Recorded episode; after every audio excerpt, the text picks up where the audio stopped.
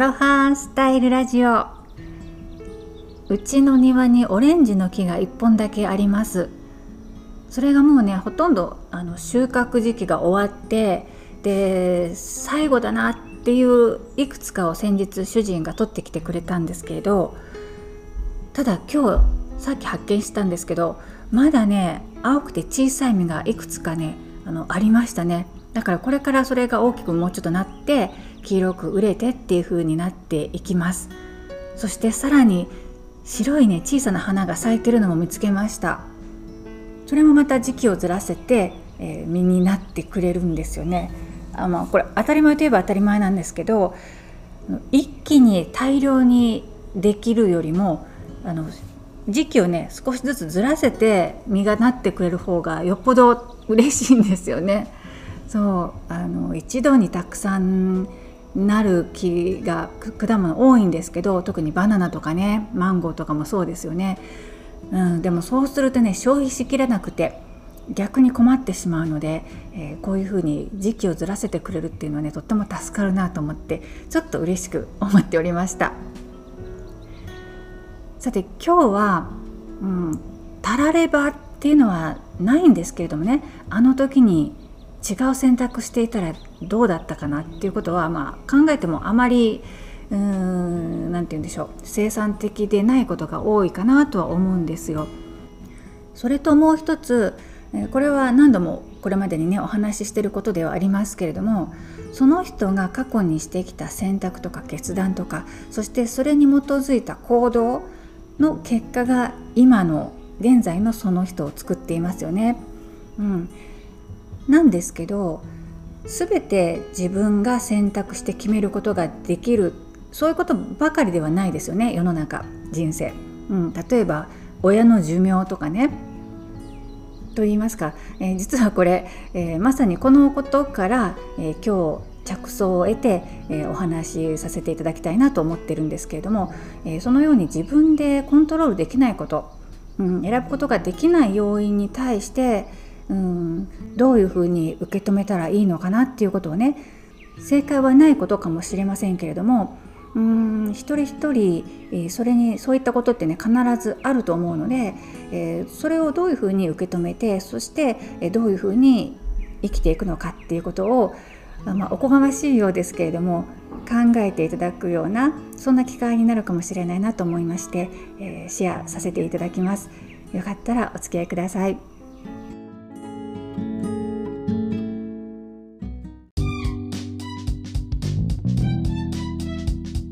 アロハスタイルラジオこの番組はうつとパニック障害を経てフィットする生き方にシフトしたら思いがけない国際結婚にハワイ島移住と人生が大転換したゆりこ・ジョンソンが自分軸ですっきり豊かに生きるヒントやアロハ的豊かなハワイ島ライフをお話しています。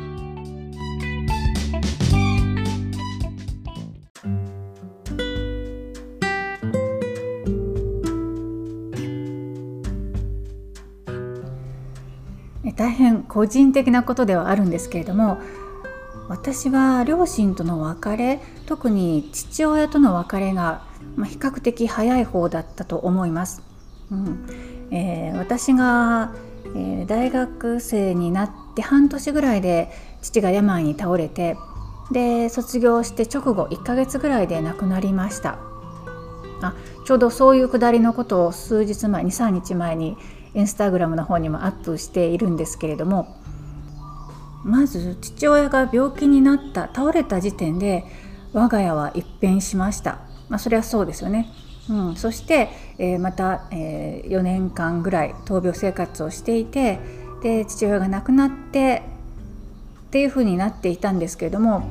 そのことってあの変えようがないんですよね。うん、当然私たち家族としては最善のことをやったつもりですし、うん、その結果が父の寿命はそれだけそこまでだったということなのでどうしようもないことだなとそれは思います。ただその後私の人生にさまざまな出来事が、まあ、当然起こりますよね。でそんな時にもしも父親が健在だったらうーん私は同じ選択をしただろうかとかね特に日本にいた頃の私というのは自分軸っていうのがなくて、うんまあ、誰かがこういうふうに言うからきっとそれが正解なんだろうっていうふうなねあとは世間で一般的にみんながそうするから、まあ、それと同じ選択をしておけばいいんだろうというふうな感じで自分の意見とか自分の考えとか自分がどうしたいかっていうのが明確になってないまま、うん、生きていたんですよね。だからそういう時にやっぱり父親の影響っていうのは大きかっただろうなって思いますもう少し言いますとあることに関してまあ、私の人生に関わることなんですけど私と母とでちょっと対立構造になったんですよね。母が私がこういうふうにやっていきたいって言ったことに対して反対しましたでもしあの時に父親が健在だったらどういうふうな立ち位置でどんなことを言ってくれたかなって思うんですよね。まあ、母と同じように私に対してそれはやめなさいって言ったのかもしくは後押しをしてくれたかもしれないしそれはね本当にたらればで何ともわからないんですけれどももしかしたら今とは随分違う人生になっていたのかななんてねつらつら思ったんですよね。それに私はその後、えー、30代の終わりぐらいでうつを経験するんですよね。で結果的になんですけれどもうつになったことがきっかけで私は生き直すことができたんですよね幸いに。その時にそうですねまあもがきながらもうん自分の意思とか自分の欲求とか自分が大切にしている価値観を優先して尊重して物事を決めて、えー、そうやって生きていくっていう生き方にシフトすることができました。それで人生が変わったんですよね。なんですけどもし父親が健在であったらそもそも私は鬱になるっていうこともなかったかもしれないんですよその時点で。父親を失ったから鬱になったわけではないんですけれどもね直接の因果関係はないですけれども間接的に関わりはあるのじゃないかなっていうふうに感じているのでそういうふうにして自分の生き方というか何を優先して尊重して物事を選択するか行動するかっていうそういう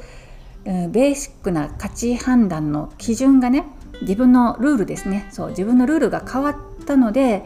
えー、ハワイ島にもご縁ができたしその結果主人と出会って、えー、こちらにね結婚してお嫁に来るっていう風なそういう人生になったわけなんですよね。だからそう考えると本当にもしも父親が元気でいてくれたなら元気だったとしたら今私はここでこういうふうな生活はしてないんじゃないかなとも十分考えられるんですよね。それがじゃあ結局どうなのっていうオチはないんですけど、はい、ただやっぱり、うん、そういうふうに思い巡らせて結果的に、うん、オチはないしえ何も新しい発見はないんですけどでもだからこそ与えられた環境というのか運命というのか現実というのかの自分の力で変えようのないことっていうのはもうそれは受け止めるしかないしその中でいかに納得がいくような暮らし方生き方をしていくかっていうことがうん私にできることでありそこに向かってそこに対して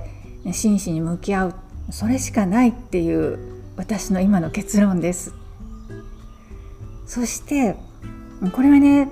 何を夢のようなこと言ってるのって思われるかもしれないですけれども仮に父があんなに早く若くで亡くなるっていうことがなかったとしても運命のあやというのかいたずらというのかよく分かりませんけれどもやっぱり主人に出会ってここで暮らしていたんじゃないかなっていうふうにも思いますね。うん、全く別のストーリーで全く別のルートで出会うことになっていたんじゃないかなっていうふうに思います。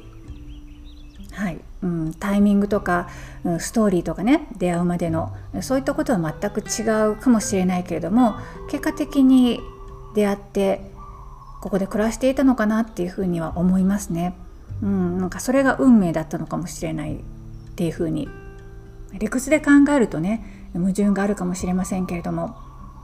でもそこって本当に正解はなくて、えー、どれを真実だと自分が思うか取るかっていうねそこですよね。そして先ほどもお話ししましたけれどもその中で最善を尽くすそこに尽きるのかなとまあ本当にまとまりがなくて申し訳ないんですけれどもそういうところに私は着地しました。これを聞いてくださってるあなたはどういうふうにお考えになりますか？もしよかったらコメントなど、え、そしてご感想などいただけるととても励みになりますし嬉しく思います。ということで今日はたらればはないけれどたらればを考えてみた。ということ。そしてそのことで思考整理ができた部分をアウトプットさせていただきました。お付き合いくださり本当にありがとうございました。何かしら拾えるところがあったって思っていただけると嬉しいです。それではまたライフアーティストゆりこジョンソンでした。マハロー。